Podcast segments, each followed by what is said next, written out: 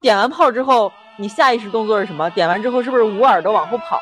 一捂耳朵，整个香插在他鼻孔里。我的天哪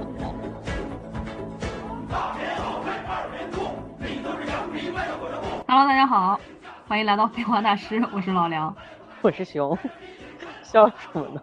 就是十五了，有点高兴是吧？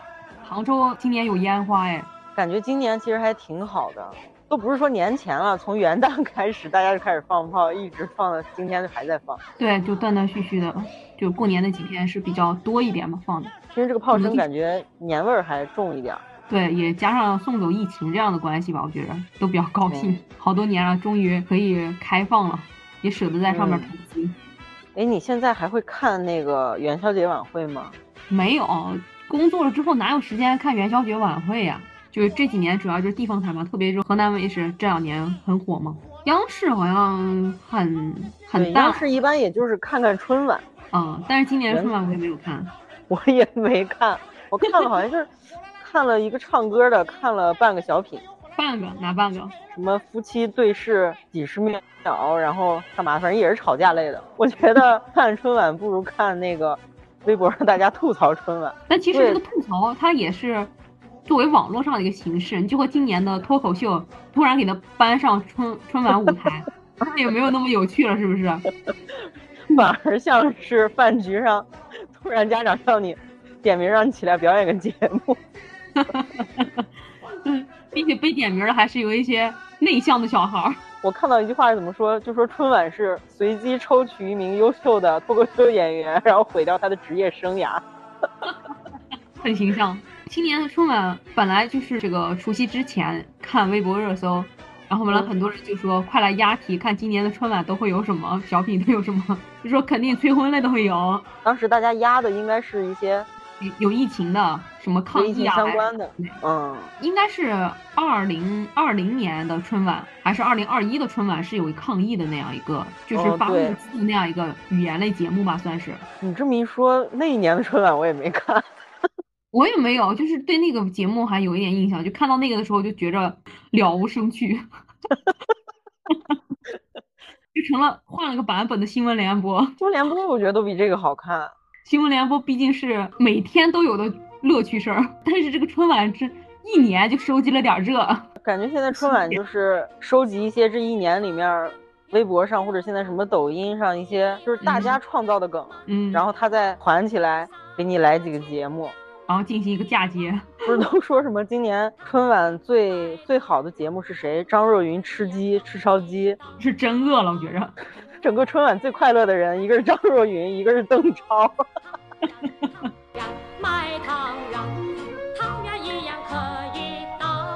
其实每年最期待的一个是这个语言类节目，是吧？然后还有最后这个李谷一难忘今宵，对，就是标志性的，就感觉哎，这一年真的就是过年了哦。今年看这个微博上热搜说这个押题的时候，就感觉好。好无聊，就不想看。但是平常的过年它也放着，就即使不看也要就有一个背景音乐放在那儿。但是今年就巧了，嗯、我家电视正好坏了，打开就是花纹，然后实在是没法看。想着反正肯定也没有什么意思，就正好电脑在家里就开了那个直播，就在那儿搁着。我妈我妈病了之后，就身体就没劲儿，然后完了我妈以前特别勤劳的一个人，阳了之后就就变了个人，就有点。想赌博，你知道吗？想赌博，就以前他是真的听到麻将声他就头疼的一个人。这两天我在家的时候，我妈拖着我跟我爸非得打二毛，你们那边打吗？它是这个这个斗地主的一个简版、简单版，嗯，嗯，就是一个玩法扑克。然后完了，我们就那天除夕那天就是打扑克度过的。听起来比看春晚有意思，反正是。是，就我妈有点输不起。就今年春晚结束了之后，然后看微博上去做这个语言类节目的一个统计，都有哪些节目就列出来了嘛？就催婚的肯定是有的嘛，就是一一开始就那个吵架的，就是那个照相照相馆还是什么的，我也不知道。哦，这个吐槽声反而最大。相对就是有趣的是这个马丽和沈腾的那个，也不知道是演了什么吧，就是这个出场我是过了一下的，就是马丽她说她摔沟里了，就一一贯的这种卖惨，我就一看我就没有看下去的欲望。大过过年的高高兴兴的，是不是？就你过得惨，你不要说什么为民什么什么的，你一年你三百六十五天，哪一天你你除夕这一天你搞这个？我今年看了一下，就是马丽和沈腾的这个小品，之记得之前他们好像是比较出名的一个，有一年春晚碰瓷儿，记得吗？啊，是叫什么服不服吗？哦，对对对，叫服不服。啊，当时我感觉这个挺有意思的。嗯，然后那一年呢是赵本山做的，就是这种小品类的这个导演还是指导什么的。然后当时他们这一段是赵本山给他们想出来的点子，哦，就是对，然后是赵本山指导下，然后给他完整的。你想想，原来小时候咱们最期待的是什么？也不是最期待的，反正过年的时候，一家人真的是整整齐齐坐在电视机前面，从头到尾看到尾。对，并且并且春晚嗯它八点开，是不是？然后完了，嗯，除夕那天晚上其实事儿挺多的，吃年夜饭，然后完了，我们村子里面还有保留了一些这个习俗，叫嗯接祖先。接祖先，对，就是就是烧烧香的这这一回事儿，我也不太搞得明白。反正哦，哦，反正我也不是男性啊，我也不负责我家的这个重担，就我爸和我弟干的事儿。我每年就是反正听我妈会念叨这么一句，反正他也比较耗一点时间嘛，就是反正早早的我爸就会出去，就是不住一块儿嘛，因为大年三十儿嘛那天，对三三十的下午晚上那时候，然后回来之后吃饭，就是我家传统就是吃完以后要刷完碗，然后完了，一起就去在坐那儿看春晚嘛。然后就嗯。早早就开了电视，我妈就很早的就去赶快准备那个那一顿饭，然后完了我嗯。们吃完以后收拾完了，就坐到那儿等着看这个电视，看嗯，嗑瓜子儿吃水果，对，连开场的那个就是每年一般都是一个开场舞嘛，就歌舞的这种类型，连那个都不落的。就虽然知道它没有什么实质性的，没什么意思，但是就是看那个红火是吧？看着就人那么多就热闹，就觉着是不是？但是对，今年这些都会看。啊、但是今年真的没有，所以现在就回想一下以前那个，真的好多节目啊，特别是你知道春晚它其实春晚应该是从八三年还是八四年嗯开始、开始，反正是想说第一期春晚吗？但是第一期的春晚我真的没有看过，我后来也没有在网上有找到这样的这个全部的这个视频，可能有一些这个小品啊还是什么的这样一个片段会有。当时嗯应该是刘晓庆主持的，对，当时他是好像就是被抓包了一些人，就是临临时他们攒起来这么一个，当时就是像茶话会晚会一样。对，那时候才叫真的，那时候才是晚会呀、对，啊。然后就是还还有哪个歌手来着，就是一直在台上唱歌，然后会有人打电话，好像到那边还是台下的人，就是一直连唱了好几首。那时候央视它是这个设了四台电话，不过那时候能有电话机的，家里能安置电话机的也很少呀，八几年嘛。嗯，啊、然后就是就刚开放了电视一样，就点播节目一样，对对对对对然后完了就点到什么，然后让他们表演什么，这还挺有意思的。对，然后就是，哎，那会儿还有谁？是马季是不是也在？哦、那时候应该是在的。哦，对，嗯，我想起来了，就是当年的春晚的开场是赵忠祥。那已经是，哦、是初期的时候，但不是第一年。啊，是我我记着我看的好像是第一年，就是说抓着赵忠祥过去开了个场，然后赵忠祥说了一个开场之后，还回家吃年夜饭来着。第一年是刘晓庆呀，我不记得有赵忠祥，应该后来赵忠祥和这个就是这个赵忠祥，他做他说了一个开场，然后他就走了，他回家吃年夜饭了，他没有参加整场晚会。哦是这样呀，我不知道呀。嗯，我以为是你你让我看的这个呢，我都忘了，就前段时间，也可能是我偶然刷到了这个东西。哦，然后好像是后面那个倒计时也是挺混乱，就是整个都特别混乱，大家那个流程 你知道你知道八三年的春晚熊猫还上台了吗？啊，表演了节目，在上面吃东西，好赶呀！那时候真的，你想想，要从四川给运到北京，你现在都不敢。我真感觉就是原来的春晚，不光是小品吧，反正就是唱歌呀什么，这就是春晚总有那么几首歌，你也是能一直哼哼，你也是听过的。现在的歌反正都不知道了，还是因为咱们不关注呢，应该是都不知道吧。可能咱们不关注吧，可能你就像那时候春晚，比如这个刚刚这个小虎队成立的时候，不是邀请他们唱的那个、叫什么来着？你的心，我的心，然后其实你现在想想，咱们感觉小虎队和咱们是一个时代，是吧？就是咱们嗯，咱们追的星应该是这样个年年龄段的。但其实是咱们的父母辈。对啊，但是如果那时候看春晚的时候，咱们父母辈看到这样说什么烂节目，肯定也会这样想想，是不是？我想想，之前春晚，你可能不太关注，有一嗯年是周杰伦和宋祖英，他们两个合唱了《本草纲目》和辣妹子结合，就是我好像对宋祖英的辣妹子有印象。对，就是 周杰周杰伦唱完之后，宋祖英就进来了，然后他俩就这么一块儿唱这个歌，感觉有点突兀呀，我没有看这个节目，怎么样？就是他们是各唱各的歌，周杰伦唱《本草纲目》，然后对在一起，就是他把这个音乐衔在一块儿了。哦，那个时候就感觉热闹好看，现在就是全都是一些不是歌手的歌手，然后在 唱歌。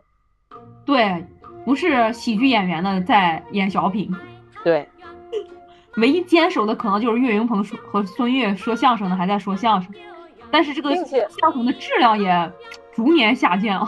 并且今年春晚，反正我大概那么扫了一下，那些主持人我都不认识，我只认识撒贝宁和小尼。任鲁豫其实也很多年了，他一直都在的。哦哦哦，存在感比较低。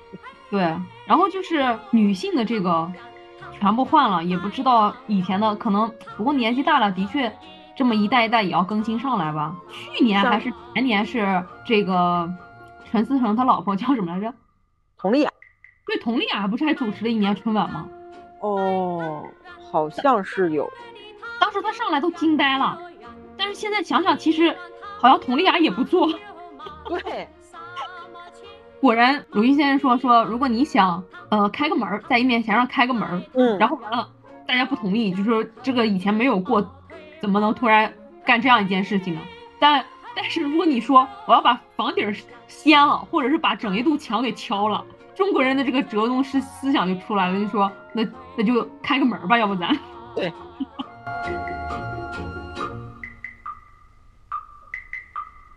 还是有一些这个很有意思的这个语言类节目，我一直以为这个，就后来我翻看的时候，我一直以为宋丹丹她是后来跟这个赵本山他们才开始搭的上但是后来看一些小品的时候，发现宋丹丹其实很早就出现了。超生游击队，对，超生游击队，然后完了，还有一个什么来着？哦，一九九八年的小品《回家》，你有没有看过？宋丹丹和和黄什么，我不太记得那个男的，就是后来那个大锤八十，哦，小黄大锤，对，然后他们那时候演的那个就是满墙上都贴的那个报纸的广告，然后完了他们他们找一个什么信息的时候，嗯，然后那时候的那个报纸上的那个内容就是小品想的这个标题嘛，就觉得嗯好有意思啊，就是就是今天来讲的话，这个话都是很有梗，我给你读几句啊，你看你有没有印象？说名人出书一塌糊涂，就是我也不太会说赵本这个宋丹丹她的那个口音，就感觉她嗯那个一说出来的话会更有趣。说克隆绵羊没爹没娘，是吧？中国足球何日出头？就是这些，反正都很有意思。啊那个时候敢说呀，但其实现在这不也是咱们咱们一直吐吐槽的梗吗？咱们现在也依然在吐槽呀。没想到二十多年过去了，中国足球依然还没有出头。可能现在只适合在互联网上大家私底下吐槽，就是搬到春晚的台面上，对，但是春晚现在载的梗也不也是互联网上的梗吗？还用不好。对他们只敢用一些相对安全的，就像说为什么今年这个脱口秀搬到春晚舞台就感觉特别没意思、特别尬，就是脱口秀它的一些话题往往就是一些比较激进、刁钻的角度吧，相对没有那么安全。嗯，但是就没有意思呀。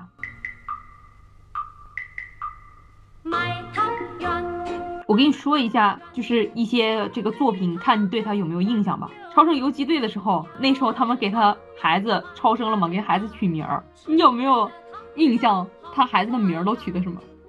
是不是都是地名来着？哎，你还有印象呢？对对对，那我跟你说几个，你看都，你看有哪个没有哪个？海南岛、吐鲁番、少林寺、长白山，海南岛好像没有吧？没有海南岛是吗？好像少林寺、吐鲁番还有还有什么来着？长白山长白山这这三个名字我有印象。哦，海南岛有，哦，海南岛有是哪个没有啊？哎呀，那时候是这样说的：说自打有了海南岛、少林寺跟吐鲁番，你瞧你妈那个样儿，成天堵着个脸，拉的老长，像长像长白山似的。哦，哦，怪不得我对长白山有印象。那那时候就是这个名儿，它都是地名儿，但是能把这个梗也用地名儿这么 说出来，真的好有意思啊！那时候你不是，你到底谁写词啊？怎么能这么有趣啊？就是他们自己呗。还有哪个小品？宋丹丹呢，宋丹丹和赵本山的，今天明、嗯昨天、今天和明天，啊，就是他们两个人老人，最后旅行目的地蜜月的旅行目的地，你还记得选哪儿了吗？去趟比较大的城市，上趟铁岭旅旅游。啊，对。我们现在生活越来越好了，越来越老了，余下余下来的时间越来越少了。过去论天过，现在该论秒过了。这嗯，话说的真逗。而下一步我们准备这个出去旅旅游，去走一走比较大的城市，去趟铁岭度度蜜月。哦，对对对对对，就是之前的这些小品，这得多少年了？你再说出来，感觉一想那个台词儿，当时那个画面、那个声音全都出来了。对，并且你现在听这个话，感觉好像感觉没毛病，就是现在如果你听这话，它也它一点儿不过时，是不是？挺有意思的。还有宋丹丹那个钟点工，嗯，去打工的时候，然后完了给自己起的名儿，记得吗？这个真忘了，他他什么名儿赛考类基斯特？Psychologist。跟人家说说，翻译成中文就心理医生，啥也不懂，伤自尊恋，还记得这个吗？什么陪人干嘛？陪人唠嗑。那时候真的好多梗啊，伤自尊恋，好像这个好像这句话那年特别火。对，然后还有什么？你穿个马甲我就不认识你了。对，然后后来又穿上说你穿上马甲我就不认识你了吗？哦，反正宋丹丹她真的是比较早，吃了那说起来，原来这些小品里面，你印象最深的就是，我觉得是有一些人是不得不提起来的名字。你嗯印象最深的是谁呢？我印象最深的就是唐山赵丽蓉，赵丽蓉。就赵丽蓉老师，感觉她真的就是小品界的扛把。一开始这个引引领出来这个语言类节目的是，就是吃面的这个陈佩斯和和朱时茂他啊，对，和朱朱时茂。但是就是他们开创的语言类，就是他们一开始的时候也也挺有趣的。他那时候并且就是。这个他演那个吃面的时候，他是无词表演、无声的一种嗯表演，就是完全靠行为动作这样一个表现，然后，完了默片儿让人。对，让人那么就觉得就那么有趣。但是之后的这个能被称为是语言类节目的，就我感觉能称得上的，把这个赵丽蓉老师给放在首位的。就虽然之后的这个，呃，赵本山呀，然后这个宋丹丹他们的也开创过一些，但嗯，有趣是有趣，但是感觉没有没有赵丽蓉老师那时候的有深度。就是对，因为其实我觉得是时代的原因。哦，就那时候嗯赵丽蓉老师的小品，它又有趣又让你容易就是感慨一些东西，就想到一些东西。但对其他人的小品就感觉我就听个乐呵就完了。对，因为确实是因为时代，后面很多话你其实不不太适合，可能在这种场合上，呃，去做一些表达，它它也是有一些原因的。嗯，就那时候看小品，还记得就是其实他也没有太早了，就是这个黄大锤的那个，嗯小锤四十，大锤八十那个，对对对，八十了，八十。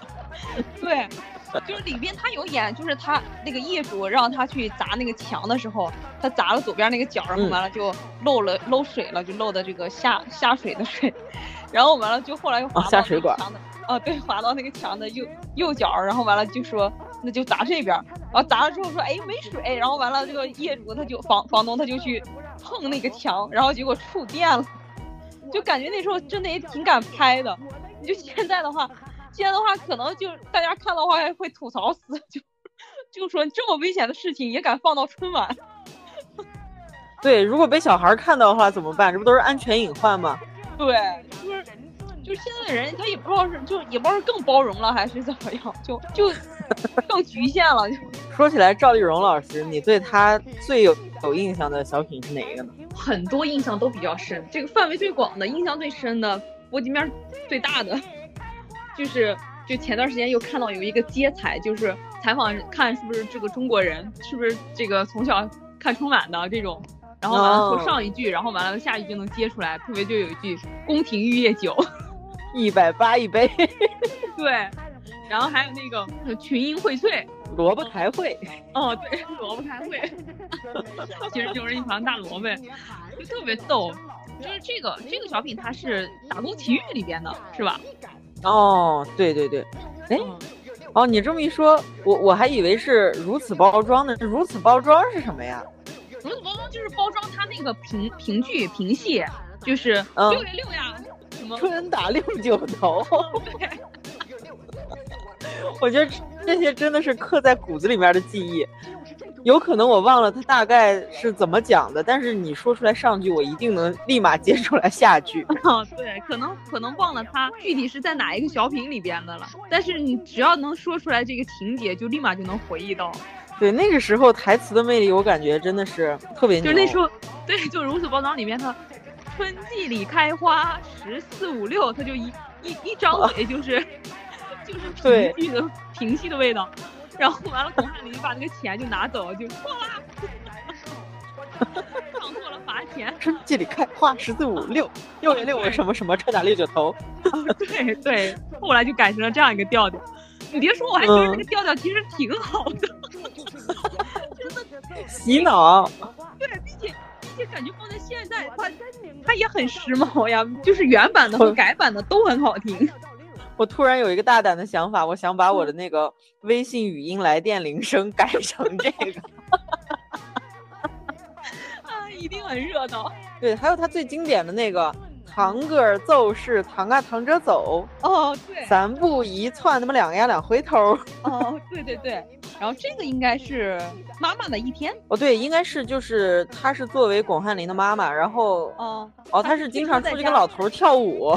哦，对，就是这些，你再一说起来，就立马能回忆起来。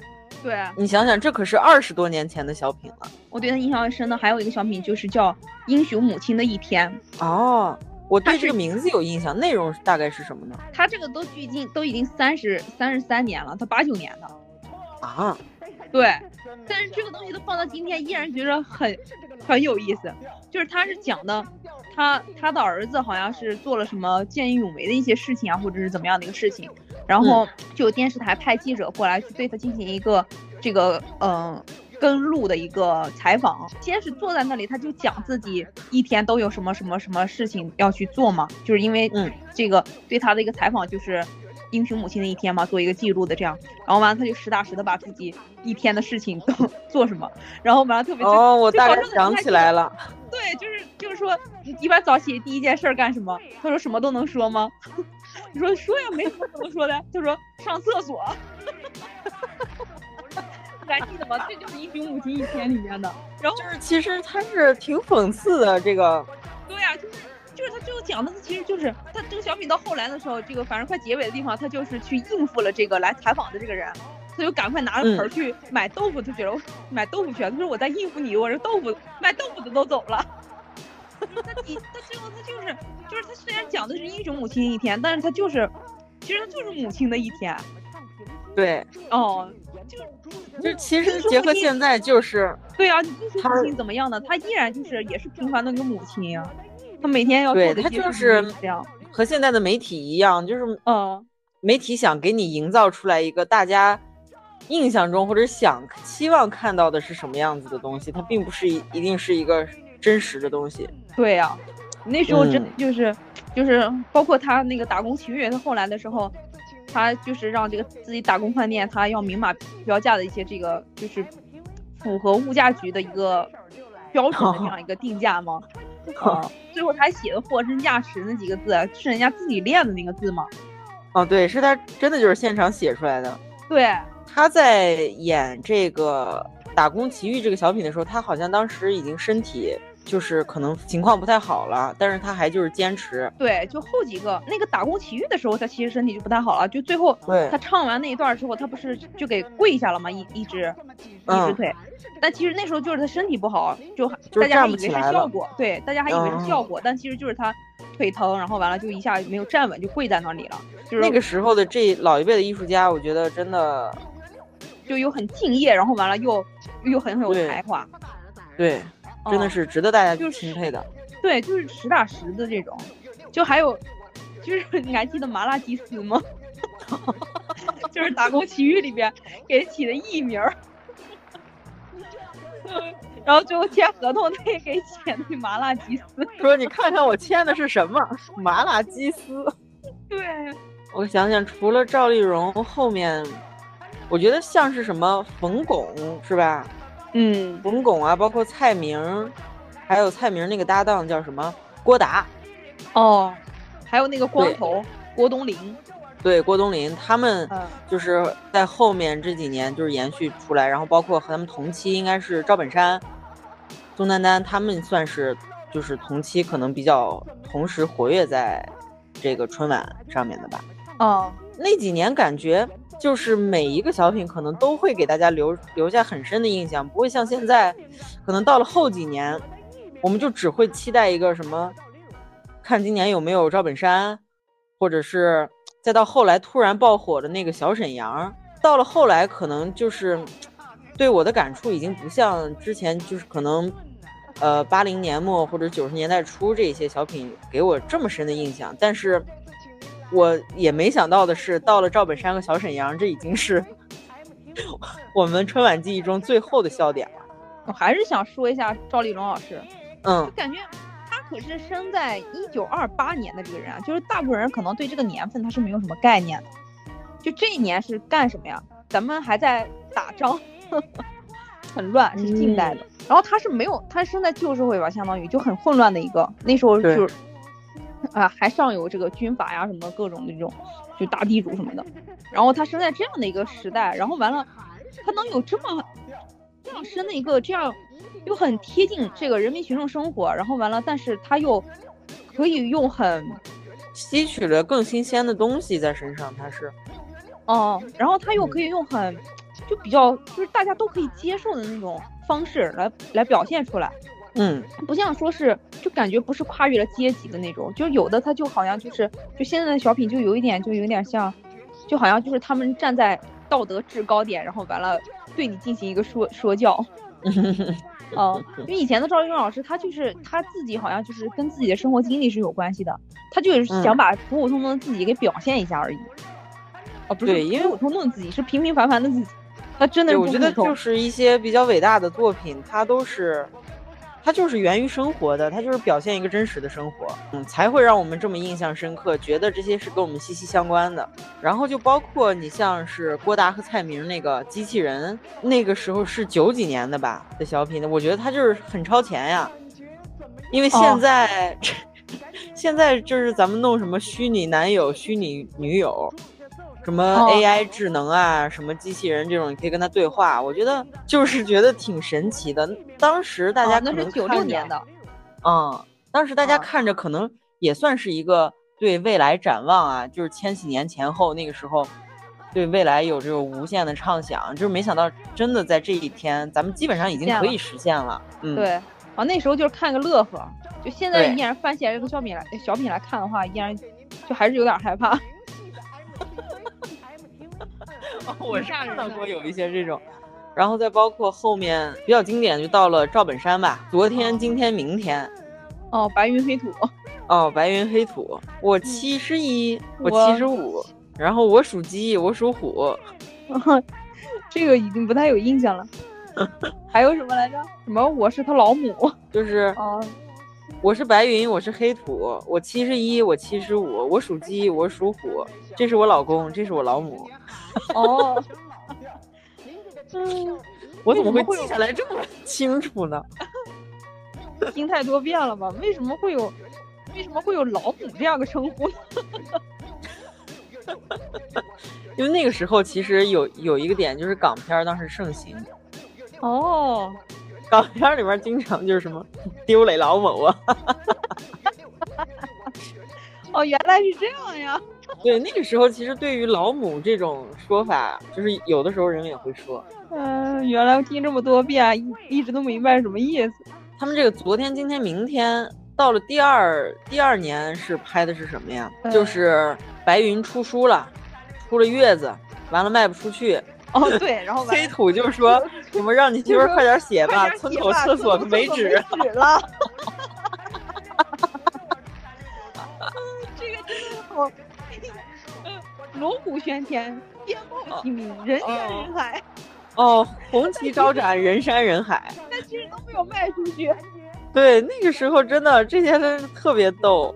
他们第二年的时候是不是叫策划呀？哎，不是策策划是之前的，是和牛群的那个，就是那个下蛋公鸡。哦，公鸡中的战斗机。对，熬夜，然后完了，结果把那个公鸡给炖了。就是这些台词我都记得，但是可能就是会出现作品之间的混乱，我并不影响我们开心。这个太逗了。要知道宋宋丹丹她其实是纯这个北京人嘛，她应该是带着这个京片儿的这种音的。对。结果让他，呃，对，结果让他去说这个方言也很逗。他那时候还搭档过黄宏呢。嗯。哦。对，我我记得宋丹丹那个时候很年轻的样子。对。戴着一个头巾是吧？对对，那是在那是九零年，一九九零年的时候和黄宏搭档的，然后之后就开始和赵本山搭档了。然后一开始的时候，八九年的时候，其实宋丹丹那时候也在小品里边就是懒汉相亲，然后就是俺叫魏淑芬。哦，对对对对，俺娘说的，啊，是这个吧？哦，应该是，就是随便提起来一句就能接上，这种感觉太逗了。对。就那时候真的小品好欢乐呀，还包括谁来着？那个谁？长江呀。我我我是想到了高秀敏。哦，高秀敏就是对，当时是呃赵本山和范伟。哦，卖拐。对，卖拐，对，卖拐这也是一个系列呢。哦，对，哦，真的，他们那时候小品竟然可以。来年再再延续这种续集一样就和是吧？对。你现在现在的小品一年说都都费劲儿，别说来年系列了，把今年的演完就很不容易了。这就是现在的小品，怎么形容那个感觉啊？就是我硬让你笑，然后你不笑，我就我就挠你，我就搁着你。哦，对，是吧？对，就是他是这样的，一开始的时候是懒汉相亲，然后完了再往后就是和黄宏的这个超生游击队。然后后来有一个手拉手，但是我对这个没有什么印象了。嗯，我也没有太大印象，可能一说它中间的剧情才会想出来吧。然后完了，再有就是昨天、今天、明天，然后再有就是钟点工，然后再往后才和小崔又合作了一期叫说事儿。哦，对，说事儿是那个 村口厕所没纸。啊，对。然后最后，然后最后再往后才是这个策划，就是就是那个下蛋公鸡，公鸡中的战斗机那个。哦，也就是策划是在最后面的。对，它已经很最后了，但是现在感觉好像也很很远了。的确，也已经十五年、十六年了。他是零七年的。哦，那可是，哎，那卖拐这个系列是在这个之后吗？可能就是宋丹丹和赵本山不再合作了之后，赵本山才又和范伟一起合作吗？我看啊，卖拐是零一年的，但是策划他是零七年呀。哦，那可能就是中间这么穿插。哦，对，就是不是固定的搭档这种。嗯，对，卖拐这一系列还是挺经典的。它也是个系列来着，是吧？嗯，什么双脚抬高，什么病毒就怎么着了，什么又占领高地了什么的。哦，零一年是卖拐，零二年就卖车了。脑袋大脖子粗，不是大款是伙夫。嗯，不是大款就是伙夫。他这个还是一系列，它是三集呢，卖拐卖车。第三季是第三集是功夫，零五年的时候是叫功夫的。功夫是谁和谁的呀？也是他们几个人。那怎么就没什么印象呢？他可能我觉得就和那些电影一样，通常这个电影第一部好看，第二部是是巅峰，然后再到第三部就开始下滑了。哦。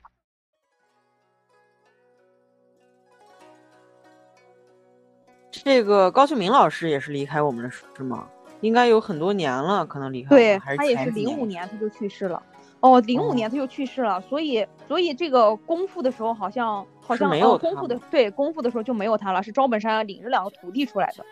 哦，嗯，就挺感慨的，就是老一代的这些演员，慢慢都会慢慢就淡出我们的视线。嗯，但是他们留下的东西都挺，就是对，真的是永恒的对这些这就是东西，这么多年了，你一说起来记忆犹新。在，我觉得到我老了也不会忘记这些东西。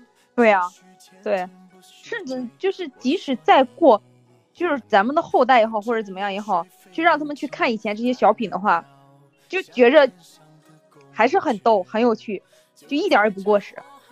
对，嗯，然后再往后就是赵本山，赵本山其实他引领这个春晚，就是他引领的时间是很长的，因为他嗯换了好几波搭档，嗯，然后再后来他就去开始捧自己的徒弟嘛，就赵本山呀、鸭蛋啊，小沈阳。哦，赵本山，赵本山捧他徒弟小沈阳啊，还有鸭蛋呀、是叫鸭蛋嗯，对，对，鸭蛋儿。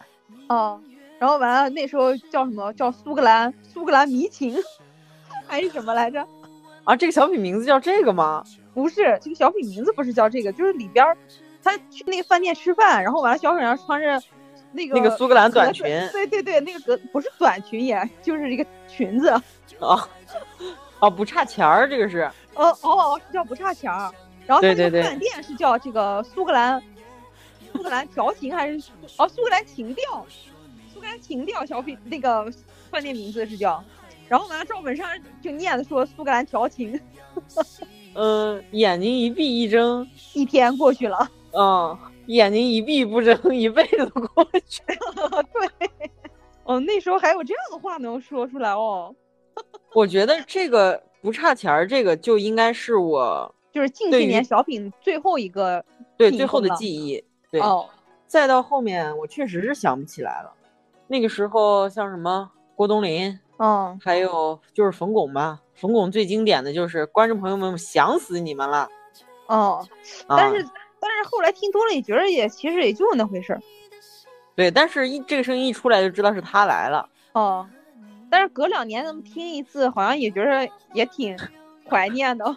对，就是听到他们的声音的时候，你就会有一种亲切感。再到后面几年，现在其实是相声反而比小品要又起来了。嗯，就是他捧哏和逗哏，嗯，再到后面出现了什么，嗯，像是比较火的岳云鹏和孙越他们这一对儿。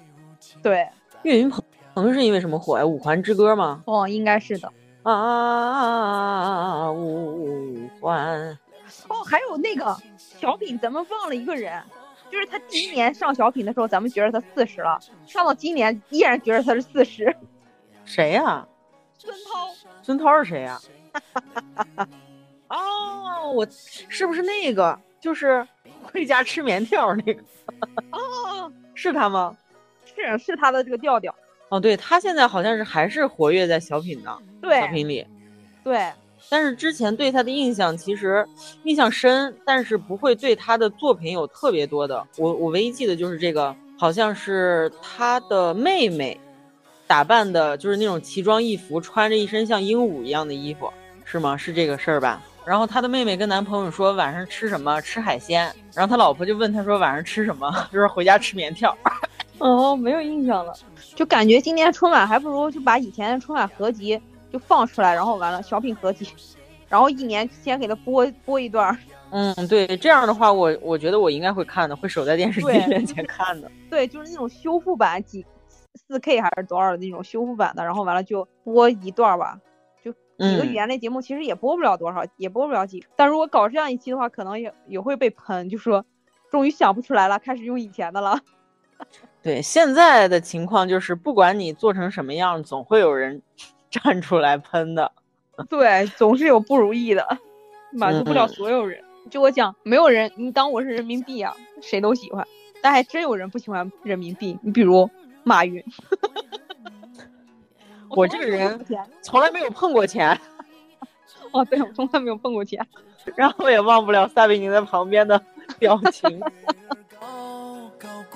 高高挂，缓缓地想你的美，想念你的我们小时候的春节对于我们来说，真的是一件特别高兴的事儿，就是每年可能其实到了，我觉得从十二月份开始，对对，大家就心里面有心心念念的一件事儿，就是快过年了，然后这个时候就要种准备，对，先是什么家里面大扫除，对，然后完了去置备年货，嗯，然后完了去买新衣服，对，那个嗯。时候小时候真的最开心的事儿就是三十儿那天晚上，可能嗯。吃过年夜饭之后，在嗯春晚开始前我就要抓紧换上新衣服了，真是从里到外，内裤、秋裤什么的。袜子，嗯，换上一身崭新的，嗯。然后全家人真的是，可能那个时候智能手机没有像现在这么发达，没有现在智能手机这样，就是大家都是围在电视机前吃着什么花生瓜子糖、砂糖 橘，啊，对，对，就是一块守着看春晚砂。糖橘还是比较后来的了，早早期的时候砂糖橘挺贵的，那小时候咱们吃什么？就是普通橘子嘛，芦柑儿。对，那时候山西是芦柑儿，对，小时候咱们就是吃这个，有的时候嗯甚至会有的时候会觉得这个橘子呀什么太凉，会把嗯它放在暖气上烤一烤。你家是暖气，我家就是炉子，就会就会在放上面就剥成一半一半的，就放在那个炉子边上，然后给它烤焦了之后，还挺好吃对的。啊，对，原来大家都会这么吃呀。对，然后梨呀、苹果呀都是在上边烤着的。过个年好高兴呀！对，看可能也是因为咱们小，没有生活的烦恼。哦，也有可能。那个时候就是快到十二点之前，就开始，我当时是和我爷爷就赶紧准备，赶紧准备，开始了。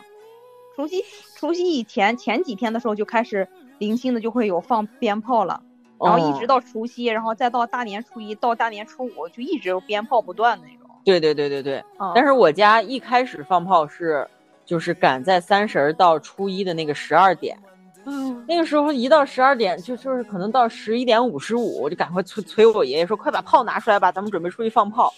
哦，那个时候小时候一人发，就是给我发根香，点上出去要点炮用。那时候最搞笑的事情就是新衣服，你你马上你换了以后，你出去放炮也给崩破了，有没有过？嗯，对，有。